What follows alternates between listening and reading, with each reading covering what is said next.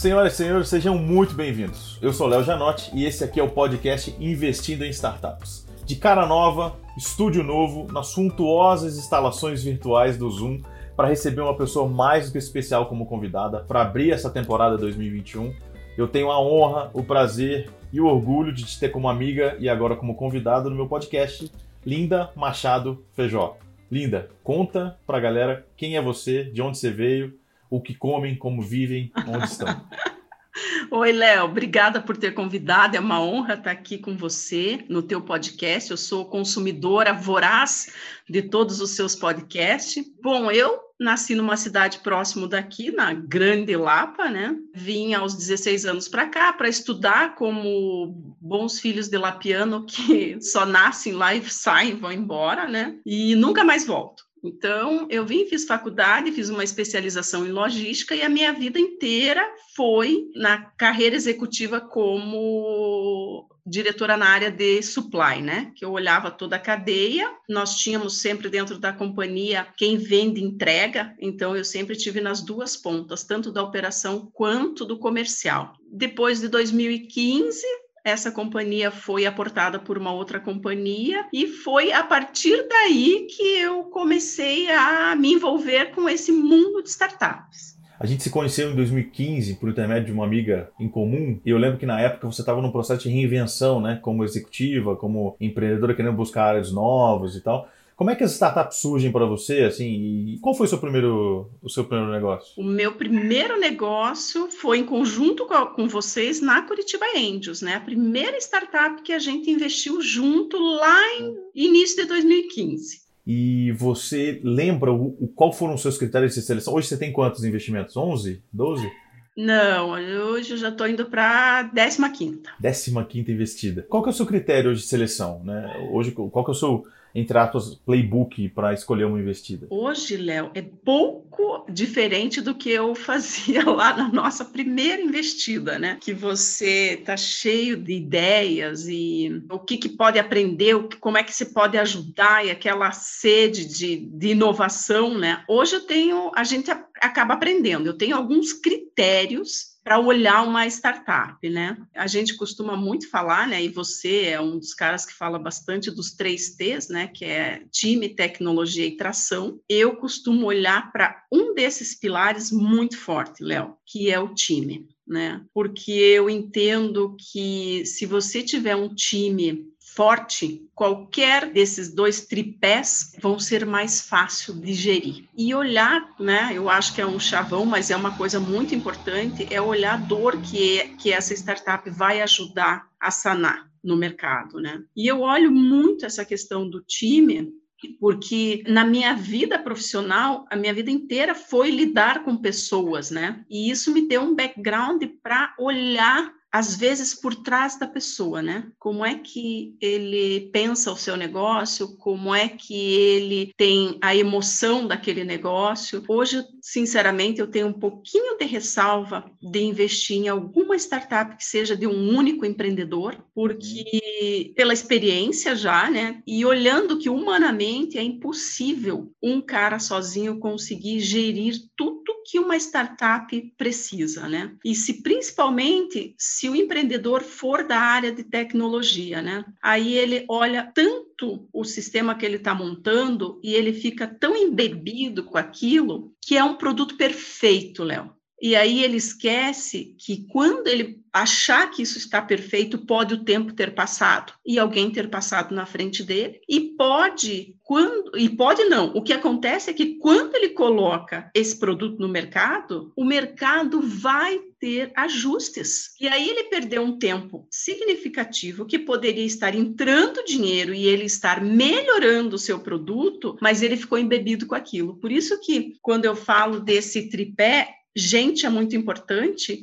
porque ele, se ele tiver mais braços com ele, um vende, outro entrega, um vende, outro entrega, e um vai contribuindo com o outro no crescimento e vai mostrando a startup para o mercado. Então, eu costumo olhar sempre esse viés de não ter um cara embebido pelo negócio que tem que estar perfeito, mas ter alguém com ele dizendo, vamos, nós precisamos vender, nós precisamos botar na rua, nós precisamos testar isso aqui, né? Essas facetas, né, essa complementariedade que você pode ter na formação de um time, né? Interessante. Você é uma das poucas pessoas próximas da gente que olha mais por soft skill do que para o hard skill, né? Isso talvez tenha sido a sua experiência como executiva de hard skill, né? Que vem assim com os manuais, com boa formação e tal, mas na hora que vai para a arena mesmo, de um nível para cima, assim, na hora que você tem que tomar decisão, que você tem que decidir os rumos da companhia, é, é mais soft skill, né? É quase com controle emocional, assim, né? Sim, e eu acho que isso é na vida da gente e é nos negócios, né, Léo? Porque se você não tiver essa questão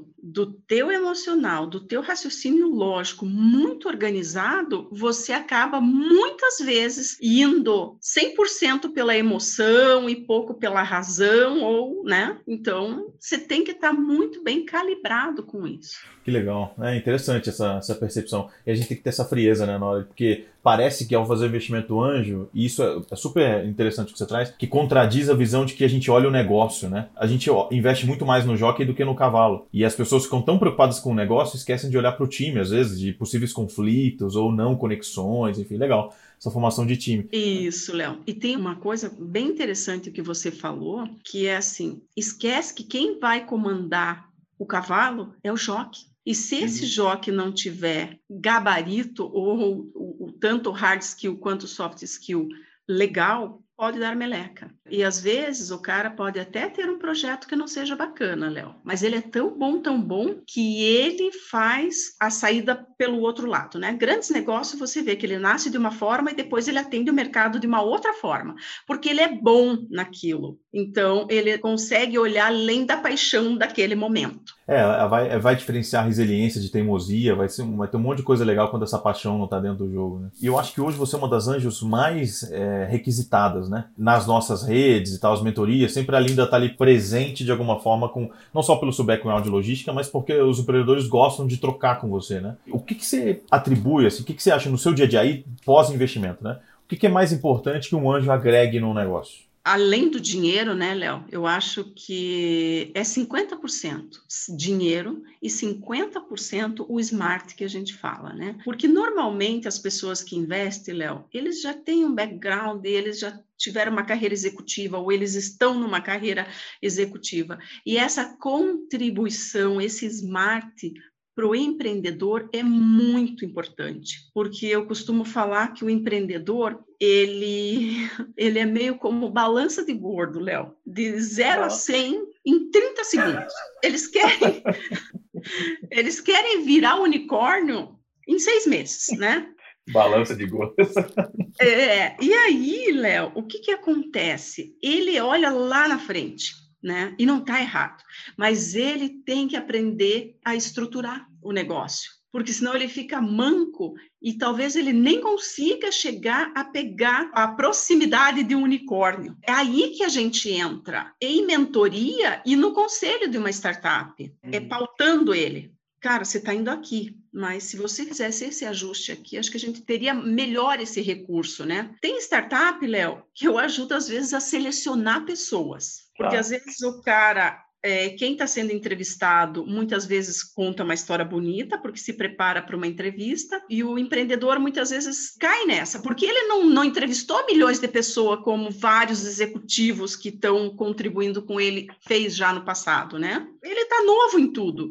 E o papel da gente é dizer, cara, volta aqui um pouquinho, volta, olha dessa forma, porque senão ele quer voar tanto, tanto, tanto, e que daqui a pouco ele vai cair lá de, de cima sem, sem ter um sem saber como é que ele, que ele vai se reinventar novamente. Mas você está falando de um sentido mais provocativo da coisa? Porque eu vejo que a sensibilidade está em como você leva essa mensagem, né? Isso. Porque a sua experiência acumulada, você tem que passar para eles em altíssimo, altíssima velocidade, né? Porque eles estão em altíssima velocidade. Eles estão, até... exato. Eu, eu, vou contar um caso aqui, aí você me conta de que se você fosse anjo, né? Eu lembro quando eu era anjo da Contabilizei e a gente se conheceu e o Vitor estava precisando de uma pessoa que era para ser a head de operações, se não me engano.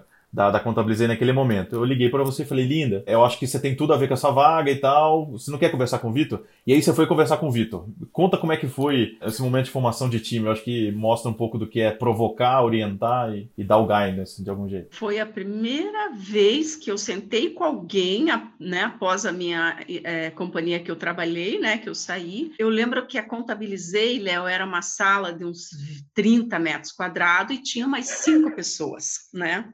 Uhum. E aí, primeiro que eu, com a cabeça de executiva lá do passado, que era salário altíssimo e tal, né? Mas eu construí bônus. aquela companhia e bônus e tal. E o Vitor, muito humildemente, sentou comigo e falou: Eu preciso de uma pessoa para me ajudar aqui a gerir essa operação. Aí eu falei, Vitor, eu tô, vou ficar uns dois, dois a três meses nos Estados Unidos, porque eu preciso dar uma, né? Foram 17 anos de uma companhia, eu preciso dar uma relaxada na cabeça, né? Aí ele falou, não tem problema, eu te espero. Aí, beleza. E eu fiquei né, assim com aquela me perguntando, né, como é que é uma vida numa startup? Como é que eu vou contribuir? Eu sempre fui meio tratorzão e daí tinha aquele esquema de startup de, tá bom, eu posso trabalhar até tal hora, posso sair mais cedo, posso jogar sinuca no meio do expediente. Eu falei, como é que eu vou lidar com isso, né? Eu falei, mas eu acho que tá aí o negócio, acho que é por aí que nós vamos. E na minha cabeça, ok. Mas eu fui almoçar com uma outra pessoa que era diretor dessa companhia também também que eu trabalhava. E aí eu olhava para ele e dizia assim, nossa, mas ele tem tudo a ver né, com a Contabilizei. Ele tem tudo a ver com a Contabilizei. Eu falei para ele, cara, é, recebi uma proposta assim, mas estou olhando para você, cara, é você o cara. E aí eu indiquei ele. Aí liguei para o Vitor, Vitor, eu tenho uma pessoa que é melhor do que eu no que você está precisando. E aí indiquei o Charles e ele está até hoje. Hoje tem mais de 600 pessoas naquela, daquela salinha que eu sentei com o Vitor e o Vitor me contando o sonho dele, como é que ele ia chegar, como é que ele ia fazer. E eu acostumada de dinheiros que vinham de fundos de investimentos gigantes e tal, né? E daí ele me falou que né, teve um investimento anjo e tal, tal. Daí eu pensava, mas como é que esse cara vai chegar onde ele está dizendo? Fazendo só com esse uhum. investimento e tal, né? Mas vamos lá, vamos ajudar a contribuir com esse cara. E daí surgiu o Charles, uhum. eu acabei me desligando, daí o Vitor falou assim: eu quero você, mas eu aceito falar com o Charles. Aí eu falei, tá olha tá só. É. E aí falou com o Charles e os dois se acertaram e estão juntos aí caminhando. Então até hoje, né? O Charles até hoje é o CEO da empresa, né? Tem uma coisa aqui é importante da sua experiência e talvez, se a gente pudesse definir três linhas, ver se você concorda comigo, assim, do que você falou. As suas experiências acumuladas a serviço de uma startup. As suas conexões que você acumulou nesse período, né? Porque a gente acaba tendo mais tempo de vida do que boa parte dos nossos empreendedores, na maioria dos casos, não em todos. Acho que agora, com a maturidade dos empreendedores, estão chegando gente da nossa idade para empreender nas startups. Inclusive você agora, que né, depois eu quero que você conte para a gente essa aventura. E terceiro, parece que a gente dá um pouco de consistência para aquilo que é um pouco amorfo ainda, né? Ainda tá faltando forma, tá faltando processo, tá faltando um pouco do que a gente tá fazendo na composta mais agora. Os meninos são fora de série, eles têm muita garra, sabem o que estão fazendo, mas às vezes precisa um pouco mais de, na falta de uma palavra melhor, na falta da palavra, eu uso calma, um pouco mais de calma, um pouco mais de cadência. Será que é isso? Será que é isso que você trouxe, por exemplo, para a composta, que você começou a fazer parte do conselho até antes de investir? Bem interessante o que você falou. Tanto a composta quanto uma outra startup que eu tô mentorando, tem algumas perguntas matadoras que a gente faz porque a gente já sofreu lá, a gente já tem esse conhecimento lá do passado. E tem coisa que não muda, inova, mas não muda. Custo pode ter a inovação que tiver, mas se não cuidar dele, ele não muda. E com a composta foi né, uma pergunta simples que eu fiz para eles sobre a logística, né? No final do dia, ele estava gastando 50% de tudo que ele faturava em logística.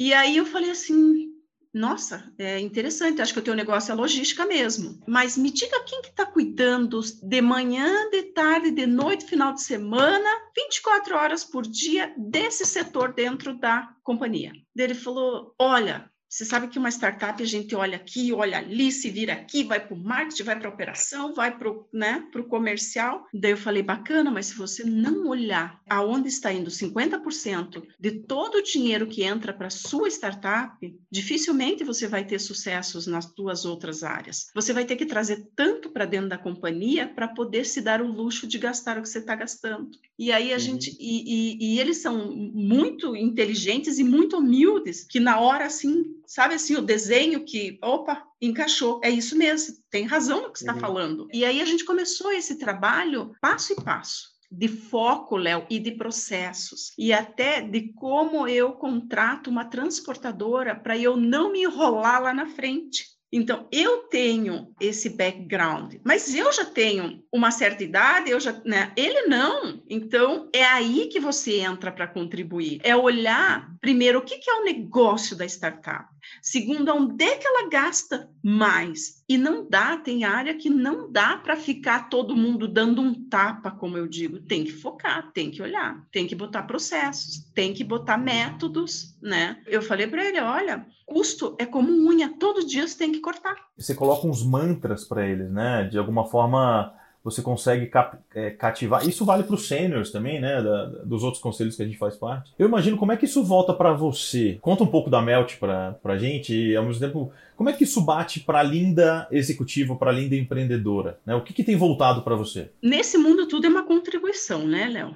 Você está aqui, você tem obrigação de contribuir para aquelas pessoas que estão passando pela sua vida, né? Eu, eu, desde criança, né, em casa, a gente sempre tinha uma questão que o meu pai dizia assim: se coloque no lugar do outro, se coloque, veja como é que seria para você recebendo isso. E essa questão, para mim, foi de extrema importância entrar para esse mundo das startups, porque eu era o dinossauro já, Léo. Nossa, estava lá quase 20 anos estruturando uma companhia que todos os dias tinham desafios e tinham coisas novas, mas você acaba, Léo, pensando sempre naqueles modelos, né? E quando eu vim para esse mundo da startup, é um mundo que você tem que estar muito mais rápida, você tem que trabalhar muito mais a sua inteligência emocional, porque hoje os nossos empreendedores, eles sofrem de um negócio, Léo, que é, eu acho que é excesso de informação, e ele tem uma necessidade dele estar sabendo de tudo. E aí ele acaba muitas vezes numa ansiedade terrível e não consegue focar muitas vezes em pegar um assunto e ir com ele até o fim. Como eu digo, faça doutorado nesse assunto, porque é muita informação e o meio exige dele estar 100% focado em 100% das coisas que estão acontecendo. Para mim foi muito legal isso, porque com a maturidade que eu já tinha, mas eu precisava desse empurrão para olhar dessa forma. Então veio uma contribuição muito grande para mim dessa aceleração que as startups vivem. Para mim foi uma contribuição gigante. E depois quando a gente cria Melt, o meu passado com o meu atual contribui muito para isso. Que eu tenho que ter esse viés do processo, mas eu tenho que ter um olhar de acelerar, de estar olhando tudo que está acontecendo no mercado e trabalhar minha ansiedade também. Né? É uma ansiedade positiva também, né? No sentido positiva. de ter um senso de emergência. Eu, o que você está talvez falando, eu ouvi esses dias um termo senso de emergência, né? Ou senso de urgência, melhor. De urgência, exatamente, um senso de é. urgência. Porque tudo é para ontem, mas ao mesmo tempo a gente começou a usar em startup é, prioridades no plural, né? Prioridades, que não existe, né? Ou é prioridade ou não é, né? Ou é prioridade, é, exatamente, exatamente. E por quê, né, Léo? É porque a gente hoje vive um processo de muita informação, né? E muitas vezes a gente cobra, né, as pessoas de dizer, ah, mas você não viu falar? E a gente cobra às vezes o empreendedor, mas você não pensou sobre tal assunto? Então, aí ele acaba com essa angústia, Léo, se cobrando também muito, né? É engraçado, ontem eu estava com uma mentoria de uma investida nossa aqui na Honey. O empreendedor falou assim: Puxa, meu concorrente captou. Não, não foi. Eu, eu comentei com ele da notícia que o concorrente tinha captado, acho que 6 milhões e meio. Aí ele, puta que agora, né? Desculpa, acabou o mercado. Eu falei: Não, pelo contrário, isso é uma prova de modelo, é uma prova de conceito. Agora você tem que provar que você executa melhor e que você está melhor posicionado. Exato. O que, que você vai fazer melhor do que ele que recebeu 6 é. milhões vai fazer, né, Léo? É, essa volatilidade, né? O mundo fica muito líquido, assim, ele, as coisas acontecem muito rápido, essa e levar isso para uma empresa tradicional, que é a Melt. Conta um pouco da Melt para gente, só para as pessoas entenderem que como é que isso afeta lá, porque é um negócio super tradicional, se você pensar, né? Ele é tradicional. Eu vim com a minha experiência também de Los Paleteiros, né? Que eu fiquei com eles um, alguns anos, né? Também eles super jovens, né? E ali já começou também o meu trabalho com a questão do pessoal que está na urgência, né? E aí eles tinham um monte de loja, loja em shopping. Shopping hoje é o que mais está sofrendo, né? E aí a gente, quando decidiu criar a Melt, a gente é, fez um trabalho é, do passado. O que, que a gente fez de errado que a gente tem que fazer diferente agora? E olhando que o mercado de sobremesas, fundir, sorvete, etc., é um mercado que ainda tem muito que crescer. Então, o que, que a gente pegou? A nossa loja, ela se toca com duas pessoas. A loja do passado se tocava com oito pessoas. Mão de obra hoje no Brasil é caro, né? Então a gente estruturou para ser um autosserviço, onde o próprio cliente ele mesmo se serve e ele serve o que ele quer, do modelo que ele quer. Eu não preciso ter alguém atrás de um balcão dizendo se quer esse, quer esse. Não, ele olha e ele faz o seu blend que ele quer. Então a uhum. gente pensou nesse quesito. A Los Paleteiros era 100% congelado e a cadeia frigorificada ela é uma cadeia muito cara. Então a gente olhou para isso, como é que a gente melhora? A gente desenvolveu um produto em conjunto com um parceiro que eu posso mandar em qualquer transportadora, em qualquer lugar do Brasil. Então a gente foi aonde tem as dores e a gente foi resolvendo as dores. E é óbvio que se daqui a algum tempo a gente criar outra coisa ou reinventar uma melt, vai ter coisa que a gente não vai fazer mais igual o que a gente começou. Né? Você absorve o aprendizado para a jornada, né? Para a jornada não tem como você traduzir esse seu aprendizado, muitas vezes na porrada, uhum. para o livro, né? É uma realidade muito nua e crua, né, Léo? Então, eu acho que você já usa na, na próxima decisão, né? Então, uma vez me, me, me perguntaram assim, o que, que, você já aprendeu nos seus investimentos que deram errado? E você já contou um caso, né? Que você já não investe em solo founder e tal. Isso que a cultura da startup traz muito para os negócios tradicionais, eu levei muito para a Terra Nova, que era você aprendeu hoje, se tomou porrada hoje, amanhã você já usa. Essa impressão que você tem também, não? Essa velocidade também de aprendizado? Exatamente. É tipo, não erra duas vezes. Pega essa porrada e já faz, usa ela, né? Não dá tempo de dormir muito. Não dá tempo de dormir, Léo. Não dá tempo. E isso é legal, né? Até para quem é investidor anjo novo, que ele não vai só contribuir com a startup, ele vai ser muito contribuído na sua vida profissional também e nos seus negócios. Olha que interessante. Porque tem muito mentor que são empresários, né, Léo? E eu tenho certeza absoluta que ele muitas vezes está com uma startup, volta para o seu negócio e diz assim: gente, nós estamos atrasados, nós precisamos pensar diferente, nós precisamos, né? Então tem uma contribuição de, de, mão dupla. Eu não esqueci de falar isso no começo, mas a Linda é a VP da Curitiba Angels, né? Eu acho que a, o que você traz, o que a nossa rede tem, talvez, seja esse caminho de mão dupla, né? Como os negócios mudaram, os nossos colegas, você criar o Melt, enfim, a gente absorveu mesmo. O que eu fico pensando é assim, se você pudesse voltar no tempo, né? E claro, esse revisionismo histórico é, é só aqui no podcast, né? Na vida não dá tempo de fazer isso. Se você pudesse voltar no tempo e falar, falar do pra Linda, talvez lá no começo da Brado ou no começo da sua vida startupeira, o que, que você falaria para essa Linda? Nossa, Léo, tem tanta coisa que eu falaria para ela. Né? daria, daria um tapa na cara dela. Acorda pra mim. É, tem, tem muita coisa, mas eu acho que uma das coisas assim, Léo, eu sempre fui muito acelerada e tinha que acontecer de qualquer maneira. Então eu fui uma pessoa que eu sempre acordei muito cedo e dormi muito pouco, porque como a nossa empresa era 24 horas, o nosso cliente achava que a gente também era 24 horas, né? Eu acho que hoje eu faria eu diria para ela: talvez estude mais, olhe mais os ambientes e antes de entrar de cabeça, tipo assim, pede licença, olha, volta. E, opa, é isso que eu quero para mim mesmo? E voltando assim para os investimentos lá atrás, né, que a gente fez até investimento junto, né, Léo? Eu não diria que foi um erro, Léo. Eu te diria que o que eu aprendi com aqueles dois investimentos que a gente acabou tendo que baixar, que eles foram os cursos em Harvard mais barato que eu fiz. Olha, um, um write-off, né? Que é quando a gente o negócio dá errado, só para o pessoal entender, a gente não é que a empresa morreu, mas a gente desistiu do retorno econômico que a gente almejava, né? Isso, exatamente. Então foram as primeiras que, uma das primeiras que eu coloquei mais dinheiro, né? E é aquela e, e isso também vale, né, Léo, para os novos anjos, né? Se tivesse que dar um conselho para um anjo hoje, e é engraçado, né, Léo? A gente vê isso acontecer no dia a dia. O anjo, quando ele é o primeiro investimento dele, ele tem a impressão de que primeiro ele tem que colocar mais do que os outros porque vai dar um resultado bacana e aí eu vou pegar um pouco mais. E o segundo, ele é a primeira vez dele e ele tem que até com o dinheiro disponível. Né? Uhum. Se propôs a gastar, sei lá, 50 mil no ano, 100 mil no ano em startup, ele né, e tem alguns que às vezes vêm me perguntar, até dou uns toques, né? Invista em mais startup, porque você vai aprender mais. Então não precisa colocar 100 mil numa única startup.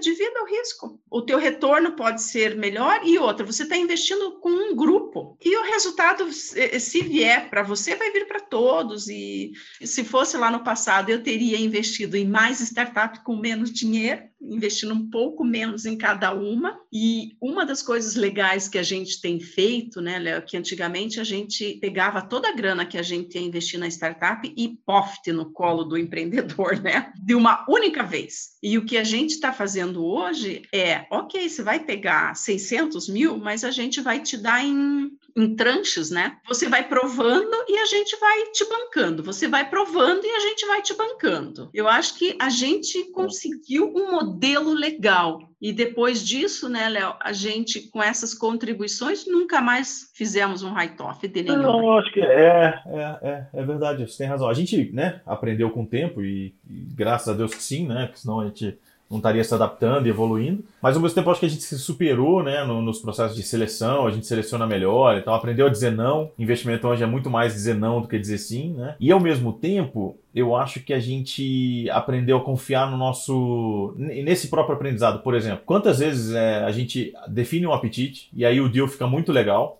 né? Muitos anjos entram, ou a empresa tem uma boa notícia e os anjos querem aumentar o cheque. A gente fala, não, mantenha o seu cheque inicial, porque esse foi o seu apetite racional. Tudo que vier além disso vai ser um apetite emocional, que aí você precisa saber separar quais são os apetites, né? Cara, o emocional, infelizmente, ele fala mais alto. Como tudo na nossa vida, né? como tudo na nossa vida, né? E é aí, às vezes, que a gente tem umas pegadinhas na vida, né? Você acha que os seus investimentos em bolsa, que eu sei que você é super ativo em bolsa, você acha que os seus investimentos em bolsa ajudam ou atrapalham quando você atua como anjo? Eu acho é, quando eu comecei é, com investimento anjo, Léo, eu tinha 60% de tudo que eu tinha do meu capital estava em bolsa. E veja que tem coisas que a gente não aprende, né? Porque estava é, um boom em 2008 lá, de, né, da bolsa crescendo e, cara, e as primeiras, assim, foi ruim, mas depois eu fui, eu fui aprendendo também, que tudo que você se propõe a fazer, Léo, você tem que fazer um mestrado, ou no mínimo uma especialização naquilo. E aí, é, na bolsa, como é que eu, que eu aprendi, né? Que, que eu não posso investir só porque, opa, todo mundo está olhando para essa empresa aqui. Eu aprendi assim, puxa, eu vou investir naquilo que eu acho que que é legal, que está indo bem e que eu consigo entender um pouquinho, Léo. Porque investir num negócio que você não entende nada, então eu fui para o basicão. Na época, uma sadia da vida. Um que você conhecia a cadeia produtiva. Que eu conhecia toda a cadeia. Eu conhecia de que quando fechasse o mercado, né, fechasse o mercado da Rússia ou da Europa, esse mercado ia sofrer. Então, opa, não arrisque tanto, porque ele vai sofrer e, você, e as ações dele vai acabar perdendo valor. E aí eu comecei a ter esse, esse, raciocínio. Eles pegam o planejamento deles e eles dividem em quatro. Então, a cada trimestre tem um fechamento. E eu ficava muito de olho no fechamento do trimestre. Como eu estava sempre envolvida com os diretores dessas companhias, eu sempre, como é que tá, né? E aí eu já, uhum. opa, vou ter que opa, vende logo. É, ou dá para comprar, né? Isso às vezes te evita, né, te ajuda a você não perder tanto dinheiro e a você a estudar aquilo que você está fazendo. Eu agora comecei a brincar um pouquinho com criptomoeda, porque o mundo vai, né? É real. De uma forma vai, é, é. vai, né? E aí eu comecei essa, mas daí eu comecei também aonde que eu busco isso, né? Como é que eu sei melhor disso, né? E a gente reuniu um grupinho de seis pessoas e como todo mundo correndo para lá e para cá, a gente acabou pagando um curso para um deles se olha. especializar. Cara, olha bem esse negócio, né? E ele, como é um cara nerd, estudioso, ele, ele foi, né? E ele hoje é o cara que mexe para nós em todas as nossas posições de, de cripto, Léo. Olha que legal. Então, e daí né? colaboração. Cabeças, Exatamente, porque eu não conseguiria aprender na mesma velocidade tudo que ele conseguiria, porque ele tinha tempo mais disponível que a gente, uhum. e ao mesmo tempo contribuímos com ele para ele também. Então, começou é, com três pessoas e o nosso grupinho hoje deve ter aí umas oito, oito ou dez pessoas. E eu também fico ali também tentando entender como é que qual é a lógica desse desse negócio, né? Eu não posso falar isso pro é pro, pro meu sócio, pro Jean, porque ele diz não, você é louca. Esse é o nosso Jean, né? Sempre trazendo racionalidade. É nosso... né? Sim, né? Atravessa o oceano com um sorrisão na mão. Um sorrisão na mão. Aquele é pão duro. Mas, o... Linda, pra gente meio que eu acho que as mensagens aqui são muito valiosas. Eu acho que eu, eu acho que a turma fica curiosa para saber o que está na sua cabeceira, assim. Que tipo de conteúdo você tem consumido das suas diferentes formas, né? Áudio, vídeo, é, jornal. Se você ainda lê, lê jornal na mesa de café da manhã e tal. O que, que você tem consumido para se manter atualizada ou para se manter em reflexão? De tudo, né? Eu gosto de escutar muito podcast, porque, né, você está indo para o trabalho, voltando, você tem como ir se atualizando, vendo o que está acontecendo. Então, eu acho que tem muita coisa boa. Eu sigo algumas pessoas e agora, né, o, mais o pessoal aí de cripto para entender o que está na cabeça dessa galera. Eu estou sempre envolvida com a questão de o que está acontecendo no mundo das startups. Estou lendo um livro bacana, já bem no finalzinho, que o Léo Gianotti me deu, que é do ah, Simon Sinek. É. Cara, esse cara é muito bacana, né? E aí, esse eu já fui olhando os outros, já vi é, muitos comentários, que é o Jogo Infinito. Né, que ele é o mesmo autor dos porquês, né? E eu, quando de criança, muito porquê, porquê, o meu pai tinha dias que ele falava, chega, hoje chega dos porquê, porque não tem mais resposta aqui, né? Quando eu fui para o mundo das startups, né, eu nem sabia o que era uma startup. Eu só achava assim, cara, como é que o cara quer montar o negócio dele e pegar o dinheiro dos outros, né?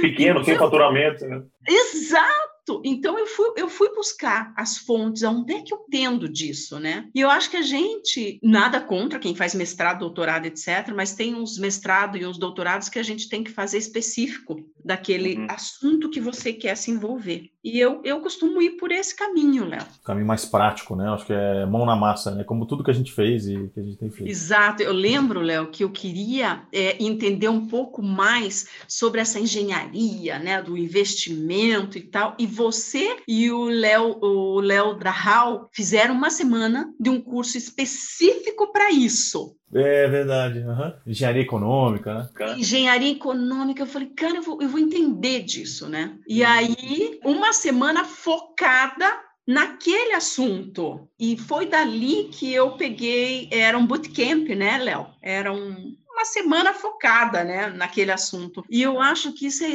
extraordinário. Eu lembro quando eu fiz a minha primeira faculdade, Léo, eu tinha que levar coisas que para mim nunca serviu para nada. Mas estava no currículo. Eu tinha que pagar e tinha que consumir aquilo. E hoje não. Hoje você pode fazer um curso de uma semana, três horas por noite e conhecer um pouco melhor. E não ficar um ano ou dois fazendo. Acho que você falou uma frase muito importante. Eu acho que ela que o write-off vale mais que o MBA em Harvard. Eu acho que isso nunca foi tão verdade para mim assim. É, não tem como a gente tenta, né? Eu acho que o podcast tem esse princípio, os nossos artigos, nossas, você é uma pessoa que tem conversado com muita gente que pretende ser anjo, né? É, mas eu acho que não tem como aprender se não for fazendo. E aí eu queria que você desse uma dica de como que as pessoas procuram Curitiba Angels, é, se elas podem se associar, se não podem, o que, que você está planejando para esse novo ciclo aí da, da Curitiba Angels. Claro, serão todos muito bem-vindos. Hoje os nossos anjos, nós temos a nossa, o nosso site curitibaangels.com. Vou deixar na descrição aqui do. Entra ali tem um linkzinho Quero ser anjo Hoje a gente dá muita prioridade para quem seja indicado por um anjo, até mesmo porque quem indicou é porque alguém conheceu qual é o, o hard skill e o soft skill desse anjo, né? E o que ele pode contribuir com a rede. E hoje a gente olha muito esse quesito da indicação e a da contribuição. Léo, é um negócio muito engraçado que hoje a gente olha menos para o valor que ele tem disponível para investir e mais pelo que ele tem disponível para contribuir. De Smart Money, está dizendo e também para as startups, mesmo é, é, dentro do site da Curitiba Angels, a gente tem um link é, para incluir a sua startup. Muito bom, muito bom. Endinha, muito obrigado de coração. Acho que as reflexões que você trouxe aqui foram fundamentais para quem quer ser anjo, para quem quer ser empreendedor e está buscando anjo, ou para quem está nesse ecossistema tentando entender é, o que está acontecendo. Então, sua fala foi maravilhosa assim para esse contexto. Beleza, Léo, obrigada. Espero ter contribuído, né? Com, e ter, ter superado as suas expectativas aí. Muito obrigada mesmo. Gratidão ah. pelo momento. Tamo junto.